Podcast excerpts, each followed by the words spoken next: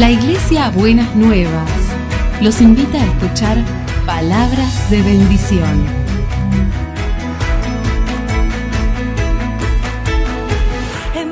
Si desean asistir a nuestras reuniones, los esperamos en Avenida de Lepiane 3925, esquina Subiría, Bajo Flores, Ciudad de Buenos Aires.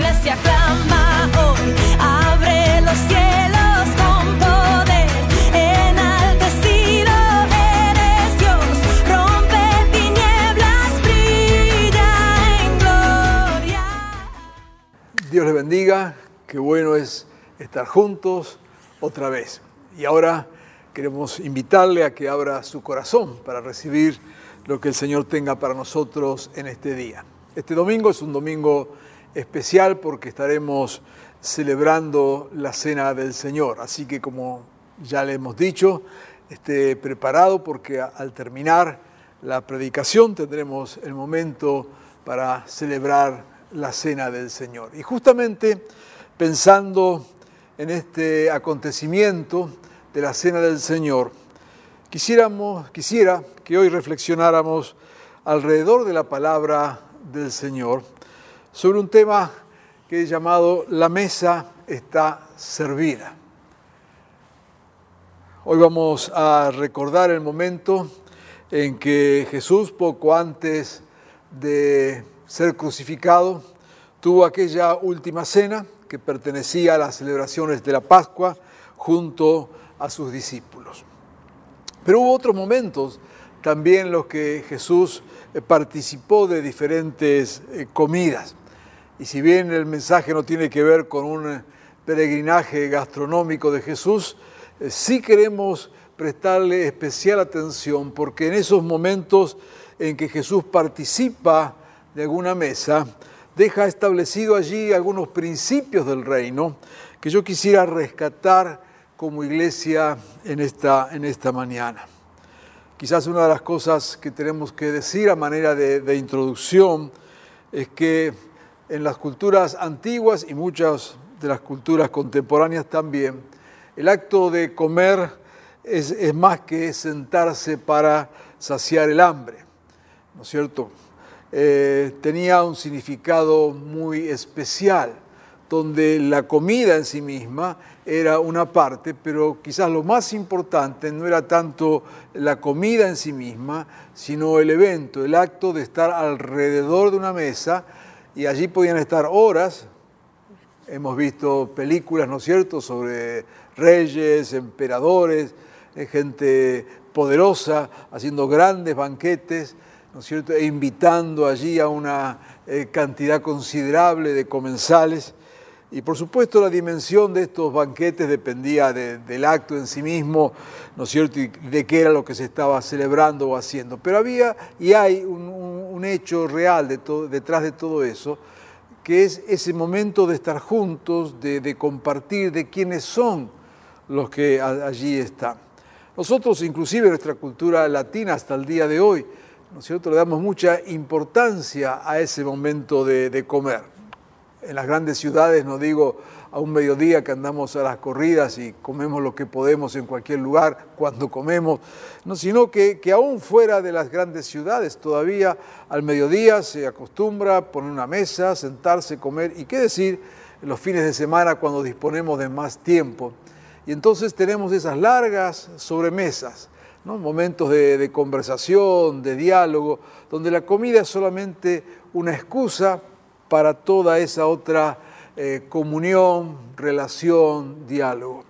Así que en esta, en, en esta perspectiva es que tenemos que ver estos acontecimientos cuando Jesús está participando en alguna de estas comidas. ¿Y qué es lo que dice?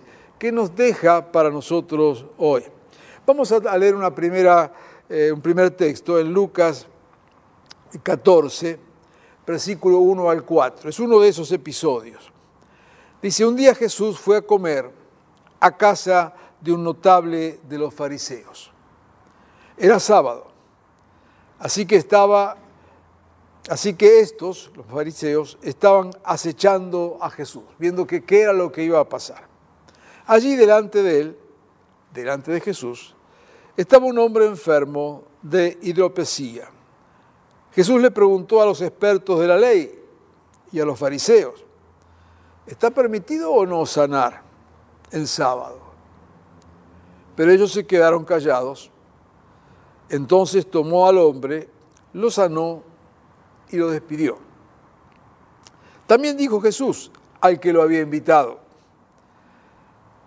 cuando des una comida o una cena, no invites a tus amigos, ni a tus hermanos, ni a tus parientes, ni a tus vecinos ricos. No sean que ellos a su vez te inviten y así seas recompensado. Más bien cuando des un banquete, invita a los pobres, a los inválidos, a los cojos, a los ciegos. Entonces serás dichoso, pues aunque ellos no tienen con qué recompensarte, serás recompensado en la resurrección de los justos. Es interesante este, este evento. Un fariseo invita a Jesús, ¿no es cierto?, a su casa. Era uno, dice, uno de los notables, uno de los principales. Y como decíamos en nuestra breve introducción, arma allí una, una comida alrededor de una mesa e invita a sus amigos. Era un momento de, de agasajo, era un acontecimiento social. Y seguramente habían escuchado de Jesús, de su fama, de las cosas que hacía y como fariseo y líder de los fariseos tenía interés de saber, bueno, de qué se trata. Y aparece Jesús entonces allí invitado como un invitado especial. Los otros fariseos que estaban allí en esa casa, eh, ya dice aquí que estaban acechando a Jesús, o sea, estaban con los ojos puestos sobre Jesús, a ver qué era lo que iba a hacer. Iban a medir cada palabra, cada gesto, cada cosa que él hacía. Dice que delante de Jesús había un hombre con una enfermedad, hidropesía, que es una enfermedad que es producto de una deficiencia en el riñón, en los riñones, y esto produce inflamaciones que pueden ser mortales. De hecho, muchos personajes conocidos, famosos, como Miguel de Cervantes, por ejemplo, murió de esta enfermedad, o en el caso aquí de Argentina, Manuel Belgrano, el creador de la bandera, a los 50 años murió de esta enfermedad. Y había un hombre allí en esa mesa y Jesús ya sabiendo en el ambiente que estaba, les pregunta entonces a los fariseos, dice, ¿está bien que yo sane en sábado o no? Y claro, por un lado tenían todo su bagaje de la ley y sus costumbres que decía que en sábado no podía hacer nada, pero frente a ellos estaba, estaba el enfermo. Optaron por no responder. Se callaron la boca, entonces Jesús sana a este hombre, dice, lo sanó y lo despidió. Me imagino que el ambiente habrá quedado allí bastante conmovido. No nos dice nada el relato que, que, pasó a partir de eso, pero evidentemente algo quedó allí flotando en el ambiente. Y entonces Jesús aprovecha para dar esta enseñanza que nos viene también hasta nosotros hoy. Y le dice, a este hombre acostumbrado a hacer estos banquetes, acostumbrado este, a tener este tipo de celebraciones, seguramente con gente famosa, conocida, prestigiosa de la sociedad en donde estaba, Jesús le plantea una perspectiva del reino.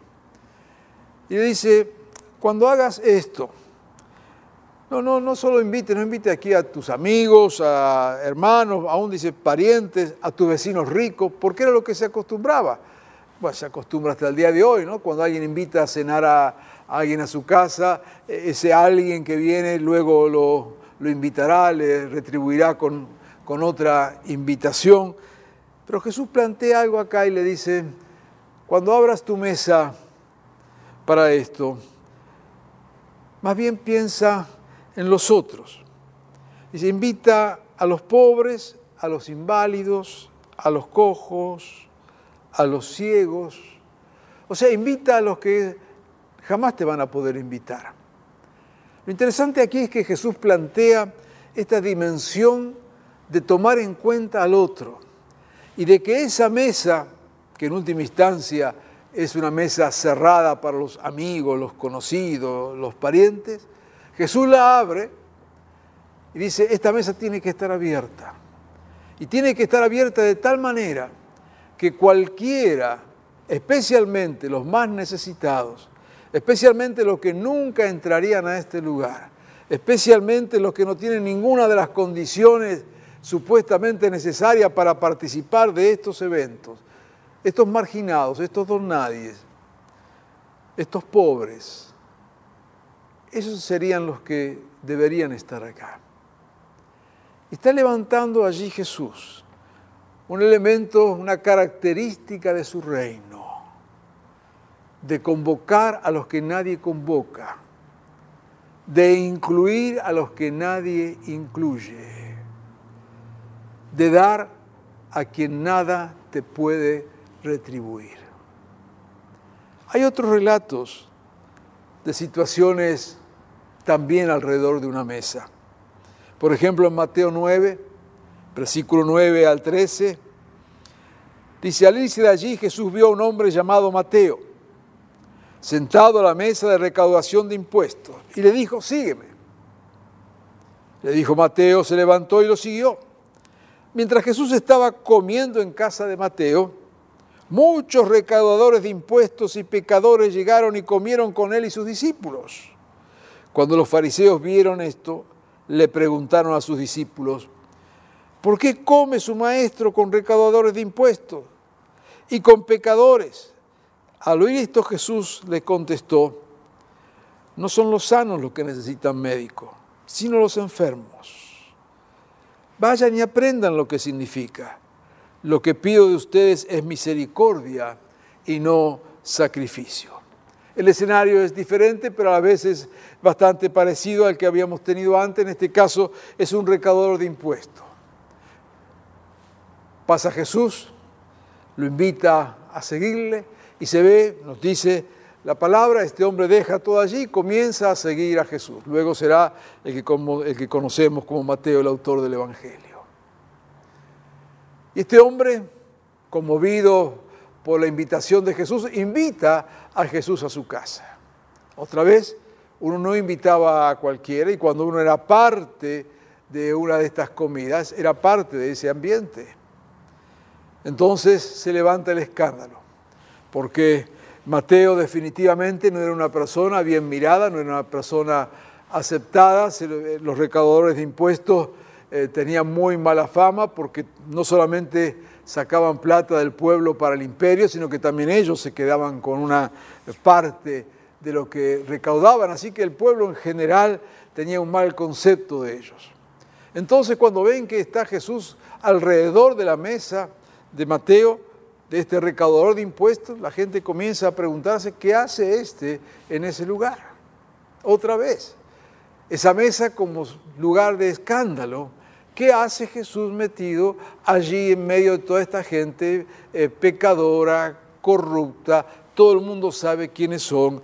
¿Por qué Jesús, que supone que es una persona santo, un maestro, está metido en ese lugar tan impuro? Otra vez, Jesús planta allí una perspectiva del reino y le dice, pues los que están eh, sanos acá no es que necesiten médicos, sino son los enfermos.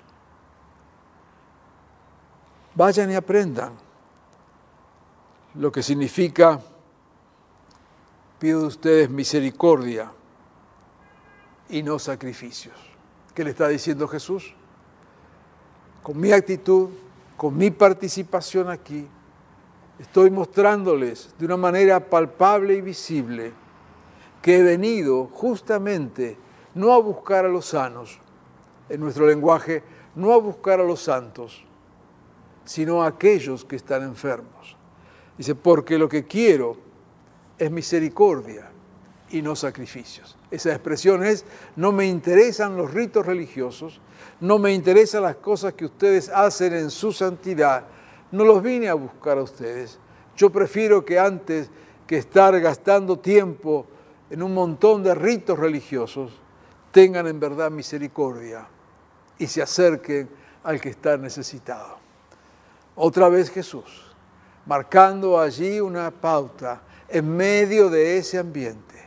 Estos elementos del reino de hacer participar a los que están excluidos, de juntarnos con los que tienen necesidad, de no avergonzarnos de estar juntos a otros que no son ni tan puros, ni tan santos, ni merecedores de, nada en un sentido, pero que tienen que transformarse en nuestro centro de atención, nuestras miradas, nuestra misión, nuestro abrazo, tiene que estar dirigido a estas personas. Es algo verdaderamente revolucionario lo que plantea Jesús. Y aún revolucionario para nuestro propio día y para la iglesia hoy. Que muchas veces eh, creamos un ambiente, ¿no es cierto? Eh, un microclima de hombres y mujeres eh, santos que vivimos cuidándonos unos a otros. Y está bien, no está mal eso. Pero nos aislamos, discriminamos, dejamos de lado, rechazamos, ignoramos a aquellos que más lo necesitan.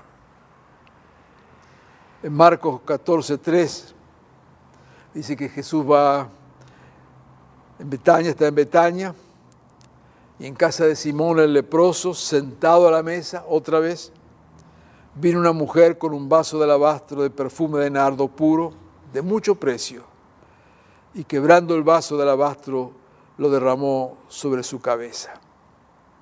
Otro momento, otro acontecimiento, otra vez alrededor de una mesa.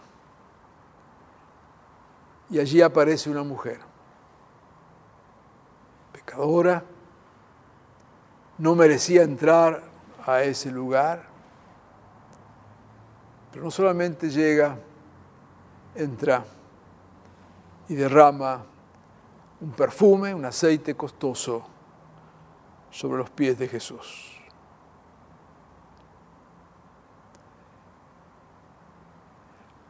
Lo derramó sobre su cabeza, ungió a Jesús delante de los invitados a esa mesa. No merecía estar allí.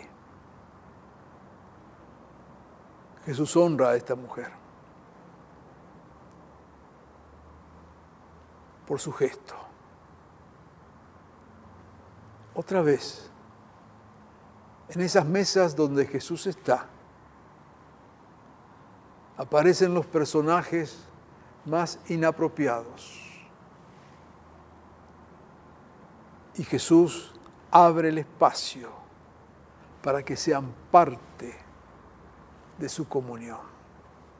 Podríamos seguir con otros ejemplos, pero quiero llegar al texto de Corintios, cuando nos habla justamente de la cena del Señor, de lo que vamos a participar en unos minutos.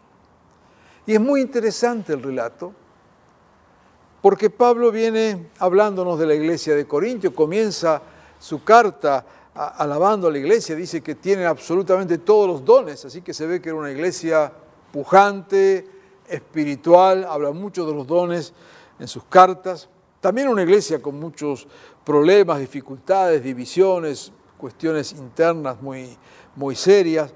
Así que Pablo está escribiendo acerca de todo esto y de repente aparece este texto, esta mención a cómo celebraban ellos esta, esta cena del Señor. Dice allí en 1 Corintios 11, 20 al 29. Cuando se reúnen, ya no es para comer, dice la cena del Señor. Porque cada uno se adelanta a comer su propia cena. De manera que unos se quedan con hambre mientras otros se emborrachan. ¿Acaso no tienen casa donde comer y beber? ¿O es que menosprecian a la iglesia de Dios? ¿Quieren avergonzar a los que no tienen nada? ¿Qué les diré? ¿Voy a elogiarlos por esto? Claro que no. Yo recibí del Señor lo mismo que les transmití a ustedes, que el Señor Jesús la noche que fue traicionado tomó pan, menciona otra mesa, y después de dar gracias lo partió y dijo, este pan es mi cuerpo que por ustedes entrego. Hagan esto en memoria de mí.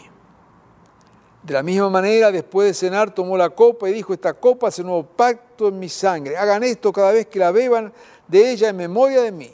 Porque cada vez que comen de este pan y beben de esta copa, proclaman la muerte del Señor hasta que Él venga. Verso 27. Por lo tanto, cualquiera que coma el pan y beba de la copa del Señor de manera indigna, será culpable de pecar contra el cuerpo y la sangre del Señor. Así que cada uno debe examinarse a sí mismo antes de comer el pan y de beber la copa, porque el que come y bebe sin discernir el cuerpo, come y bebe su propia condena.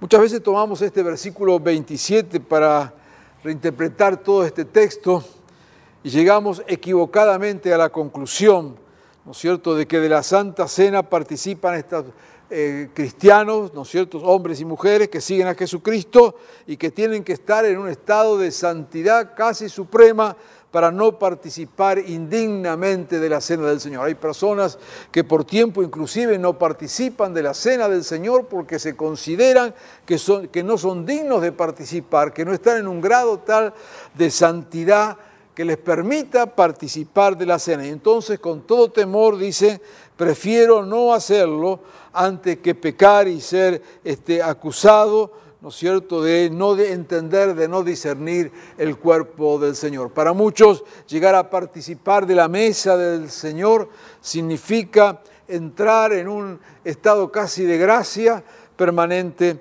donde en esa situación va a poder participar de la cena del Señor. Eh, lamentablemente no es lo que dice el texto. El texto no tiene nada que ver con eso. Cuando Pablo está trayendo este texto, este, este relato, que los confronta a ellos con esa mesa del Señor, con esa cena, dice, cada uno se adelanta a comer su propia cena. ¿Qué era lo que pasaba? La iglesia se reunía en casas. Podría reunirse eh, periódicamente, eran casas de familia, casas eh, comunes y corrientes, diríamos. Pero también se reunía en casas un poco más grandes, cuando se juntaban como, como iglesia. Primera cuestión muy interesante para resaltar, en especial en este tiempo de templos eh, cerrados, la iglesia nace en las casas. Estaba el templo de Jerusalén, pero la iglesia nace en las casas lo cual está mostrando a las claras que la iglesia no necesita de ningún lugar especial, que es santo el lugar donde está la iglesia. Y en esas casas ese era el, lugar, era el espacio donde ser iglesia, donde está la iglesia. Así que se reunían en casas. Y se reunían para estos acontecimientos en casas un poco más grandes. Y si la casa era grande, significaba que la persona entonces tenía ciertos recursos. ¿No es cierto? La gente más pobre no tenía este tipo de, casas. Según los relatos que tenemos y lo que hemos aprendido de la arqueología y de la historia, es que estas casas tenían al menos dos eh, salas un poco más grandes que el resto de la, casa, ¿no es cierto? Un, atrio, una entrada, que era grande, pero tenía el problema de tener ahí el pozo donde juntaban el agua de la lluvia para después poder consumir y luego un comedor que tenía unos asientos alrededor donde la gente se reclinaba para comer. Así que no eran, eran espacios grandes para una casa, pero tampoco eran grandes espacios. En una casa de esta podrían entrar aún parados 30, 50 personas como máximo. Acá el relato nos dice, está llamando la atención para esto, que parece que venían convocados como iglesia, los hermanos, hermanas, y comenzaban a comer lo que estaba en la mesa, lo que ponían, lo que servían esta gente que definitivamente por tener recursos, ¿no es cierto?, tenía este, más posibilidades de ofrecer comida. ¿Y qué es lo que pasaba? Llegaba primero gente como ellos, gente de cierta posición económica, comerciantes, podrían ser hasta banqueros, gente de, que manejaba ciertos recursos, y empezaban a, comer como era su costumbre. Recordemos que esto de la mesa, ¿no es cierto?, convocaba a sus amigos, sus parientes, su gente, eh, sus socios en los negocios a comer. Así que en la iglesia primitiva no era diferente. Abrían la casa para la iglesia y empezaban a comer mientras esperaban, mientras llegaba el momento de partir el pan todos juntos y parece que se le iba la mano, porque dice acá que comían tanto que hasta algunos hasta estaban, quedaban casi borrachos. Pero luego iba llegando la otra gente. La gente que no tenía los recursos como tenían ellos, que eran los obreros, los esclavos. Y esta gente trabajaba todo el día. Así que ellos llegaban al final del evento, no llegaban al principio. Por eso dice que entran y cuando entran ya todos comieron, otros están este, tomados. Y llegan estos cristianos también, hermanos y hermanas. Ya la comida se, se acabó, no hay lugar. Muchos de ellos se sentaban en, en el piso. O sea, ese es el escenario que hay. Y Pablo viene y le dice, yo tengo que alabarles a ustedes por, por esto. ¿Se dan cuenta lo que están haciendo? Dice, ¿por qué no comen en su casa? Dice. Y no vienen justamente a aprovechar este evento para comer entre ustedes, esperando que lleguen los hermanos más pobres. Y cuando llegan los hermanos más pobres, no solamente ya no hay ni comida para ellos, sino que todo aquí es, es un escándalo y es una vergüenza. Cuando Pablo está planteando esto, le está llamando la atención no solamente al escándalo que significaba estas comilonas, sino también al hecho de dejar de lado a estos otros hermanos. Se menosprecian, dice la iglesia. Quieren avergonzar a los que no tienen nada. No los puedo elogiar por esto. Y ahí está planteando entonces el escándalo de una iglesia que no incluye, de una iglesia que deja de lado a otros, de una iglesia que separa, de una iglesia centrada en sí misma. Yo estoy seguro que estos hermanos pudientes hasta darían grandes ofrendas en la iglesia, estarían felices de abrir su casa para celebrar juntos el ser iglesias y recordar el sacrificio de Jesús. Y estaban tan encerrados en su celebración y en su mente que no se daban cuenta que dejaban de lado a la otra parte de la iglesia, la más necesitada, la que no era digna de estar en sus banquetes, como ocurrió con Jesús cuando iba a los banquetes, la que no merecía estar allí. Y no les importaba, no se daban cuenta, estaban tan acostumbrados a estar centrados en sí mismos que no eran capaces de ver sus propias actitudes cómo estaban discriminando, separando, segregando, ofendiendo lo que es el cuerpo de Cristo. Y entonces ahí es donde Pablo le dice, yo le, le transmití lo que recibí del Señor. Dice que el Señor también en una cena tomó un pan y dijo, esto es mi cuerpo. ¿Y qué está diciendo allí Pablo con esto? No está meramente instituyendo una fórmula para la Santa Cena. Lo que está diciendo, hermanos, somos iglesia. Y somos iglesia de aquel que dio su cuerpo. Somos iglesia de aquel que se entregó por todos. Somos pueblo de aquel que dio su vida. Cuando dice, y recuerda el momento en que tomó el pan y dijo, esto es mi cuerpo que es partido por vosotros. Si Jesús, que es cabeza de la iglesia, Él partió su cuerpo, dio su cuerpo por todos. ¿Cómo es posible que como iglesia estemos tan cerrados, estemos tan ciegos, estemos tan preocupados en nosotros mismos que no veamos la necesidad que excluyamos al otro? Lo que Pablo está marcando acá como corazón de la iglesia, alrededor de esta comida, alrededor de esta celebración, es que en la mesa del Señor tiene que haber lugar para todos. Que en la mesa del Señor no puede haber discriminación. Que en la iglesia del, Señor, en la mesa del Señor, no puede haber unos con más y otros con menos. Que en la mesa del Señor no puede haber algunos más importantes que otros menos importantes está marcando alrededor de esa mesa una perspectiva del reino. Recuerden aquel que tomó la copa y dijo, esto es mi sangre. Me estoy dando por ustedes. Si queremos poner en la perspectiva correcta esto de ser iglesia y de celebrar, recordemos aquel que se dio por nosotros, que entregó todo, su cuerpo y su sangre. Esta es la copa entonces del pacto. Y entonces ahí cuando viene y le dice, celebrar indignamente, es celebrar sin entender esto. No tiene que ver aquí con estatus de, de santidad. ¿Cuánto que, que ha perdido la, la iglesia en estas perspectivas? ¿Cuánto tiempo, siglos, hasta el día de hoy?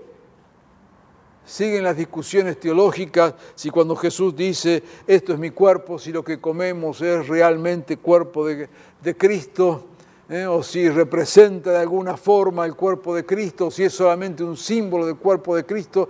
Mire, no quiero ofender a los teólogos ni 20 siglos de discusiones de toda esta temática. ¿Sabe qué? Cuando yo releo este texto, eso no tiene nada que ver. Nada que ver. La iglesia, por supuesto, utilizó estos elementos, estas cuestiones, para construir allí un montón de ideas y teologías que lo único que hacen es ponerles límites, separar este sí y este no. Lo que está diciendo allí, esta es la mesa del Señor, este es el cuerpo, este es el pan y esta es la copa. El que participa con otra mentalidad, el que no participa con un sentido de cuerpo, entonces no entiende lo que es la iglesia. Y ese que no entiende lo que es la iglesia, que no discierne lo que es la iglesia, está comiendo juicio. Repito, el acercarse a la mesa del Señor no tiene que ver con estatus de santidad. Por supuesto que queremos santidad, por supuesto que queremos honrar a Dios de la mejor manera, pero tiene que ver con una iglesia que se mira a sí misma, una iglesia que come y bebe sin abrir las puertas para que otros puedan comer y beber. Una iglesia que al diferente no lo deja participar. Una iglesia que establece allí categorías de santidad. No es esto de lo que habla Pablo. No es esta la mesa del Señor. Entonces en este día quiero hacerte una invitación. La mesa del Señor está lista. La mesa del Señor está servida. Y no queremos actuar como estos de Corintio celebrando solamente mirándonos a nosotros mismos sin preocuparnos de lo demás. Este es tiempo, es momento, es oportunidad para abrir la mesa del Señor. Y cuando digo abrir no estoy hablando acá de ningún sacrilegio ni hacer cosas raras, lo que estoy diciendo es, el Señor ha puesto su mesa, ha dado su cuerpo y ha derramado su sangre y nos invita a participar de esta mesa. Y en este día puede ser un día muy especial para aquellos que estamos escuchando esta palabra. Solo Dios sabe hasta dónde está llegando este mensaje. Dios puso una carga en mi corazón. Si hay alguien que está escuchando en este momento y que se ha apartado del Señor, que quizás algún día estuvo cerca del Señor y después por sus propias situaciones, vida, decisiones, se ha apartado y se ha alejado y hoy está escuchando esta palabra, quiero decirte, la mesa está abierta, vení, participa. Participa, vení. Allí donde estás, agarra un pedazo de pan y ahora en unos minutos cuando compartamos, come ese pan. El Señor no quiere verte afuera, quiere verte adentro. Aprovecha este momento hay gracia de Dios. Y como siempre enseñamos, la gracia de Dios no es complicidad con nuestros actos. La gracia de Dios es amor inmerecido. Ya sabes lo que hiciste y sabes que está mal y te arrepentís. Vení a la mesa del Señor.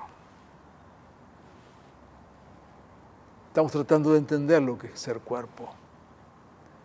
Aquellos que están enfermos, como ocurría con aquellos que se acercaban a la mesa de Jesús, vengan hoy a la mesa del Señor. Sabemos aún en estos días, ¿no es cierto?, en nuestros países, especialmente aquí en América Latina, especialmente en estos últimos días aquí en Argentina, donde el virus está pegando fuertísimo. Hay muchos hermanos, hermanas que están enfermos, algunos internados, algunos muy graves, otros con otras enfermedades, por cierto. Pero en este día, cuando comas del pan, cuando participes de esta mesa, ven a la mesa del Señor y habrá sanidad para tu vida. El Señor te está esperando. De la misma forma que confrontó a aquel con hidropesía en la casa de aquel fariseo. El Señor está aquí, es parte de esta mesa. La mesa del Señor está servida para sanar, para restaurar. Si estás herido, si estás lastimado, acércate hoy a la mesa del Señor. Somos cuerpo, somos iglesia. Y en esta mesa el Señor hoy quiere restaurar tu vida. Te animo si estás arruinado por el pecado, acércate al Señor. La mesa está servida. Si estás angustiado, si estás en soledad, acércate a la mesa del Señor. La mesa está servida. Cada vez que el Señor estuvo allí en esa mesa, lo hizo con un corazón amplio y abierto yo quisiera invitarte a que en este día podamos tener un reencuentro con el Señor, el que dio su vida por nosotros. Cuando tomamos ese pan, es su cuerpo dado por vos y por mí. Cuando vemos esa copa, es su sangre derramada por vos y por mí. Queremos que en este día esta mesa sea lo más amplia posible que no seamos como aquellos corintios, que tenían una mesa tan estrecha de la cual solamente disfrutaban algunos, mientras otros de lejos miraban y comían las migajas. En la mesa del Señor en este día hay lugar para todos. Dios quiere restaurarte, Dios quiere sanarte Dios quiere darte nuevas oportunidades. Dios quiere abrazarte. Dios quiere cuidarte. Ven a la mesa del Señor. No te invito a una religiosidad. No te invito a una iglesia evangélica. Te invito, ven a la mesa del Señor. Y esto va para todos. Y en ese todos me incluyo yo. Porque cada día necesitamos venir a la mesa del Señor, a tomar de su cuerpo, de su sangre, recordando que Él se dio por nosotros. Y desde nuestra fragilidad, desde nuestra pequeñez, desde nuestras limitaciones, nos acercamos al Señor. Nos dice el texto, verso 26, que cuando comemos y bebemos de esta mesa, proclamamos, anunciamos el sacrificio de Jesús hasta que Él venga. Este anuncio, esta proclama que se produce en la mesa, no es una proclama de palabras, no es una predicación, es un signo en sí misma. Es mostrar que alrededor de la mesa donde está el Señor, todos cabemos. Y hasta que Él venga, esta mesa del Señor se transforma en una proclama donde estamos diciendo, la muerte de Jesús tuvo sentido porque abrió esta mesa para todos. Quiera el Señor bendecirnos en esta mañana. Ven y participa. El Señor desea y quiere bendecirte. Amén. Padre bueno, en este momento aceptamos tu invitación a venir a tu mesa. Señor, hay enfermos escuchando este mensaje. Que vengan con su enfermedad a la mesa. Señor, hay personas con que corazones quebrantados. Que vengan con su corazón quebrantado a la mesa a encontrar, Señor, sanidad, paz Señor, hay personas que se han alejado de ti, que vengan hoy a la mesa. Encontrarán de tu gracia y de tu perdón. Amado Jesús, que cada uno de nosotros, aun aquellos que hoy no estamos enfermos, que quizás no estamos pasando por ninguna situación personal difícil, o adversa, también vengamos a esta mesa, porque somos igual de necesitados. Señor, al venir a la mesa en este día, saca de nuestra mente todo pensamiento de una iglesia centrada en sí misma, toda actitud de una iglesia que excluye. Abre, Señor, nuestros corazones y permite que podamos gozarnos, alegrarnos con una mesa lo más amplia posible, donde haya lugar para todos y para todas. Bendícenos, Señor, en este día. En tu nombre. Amén.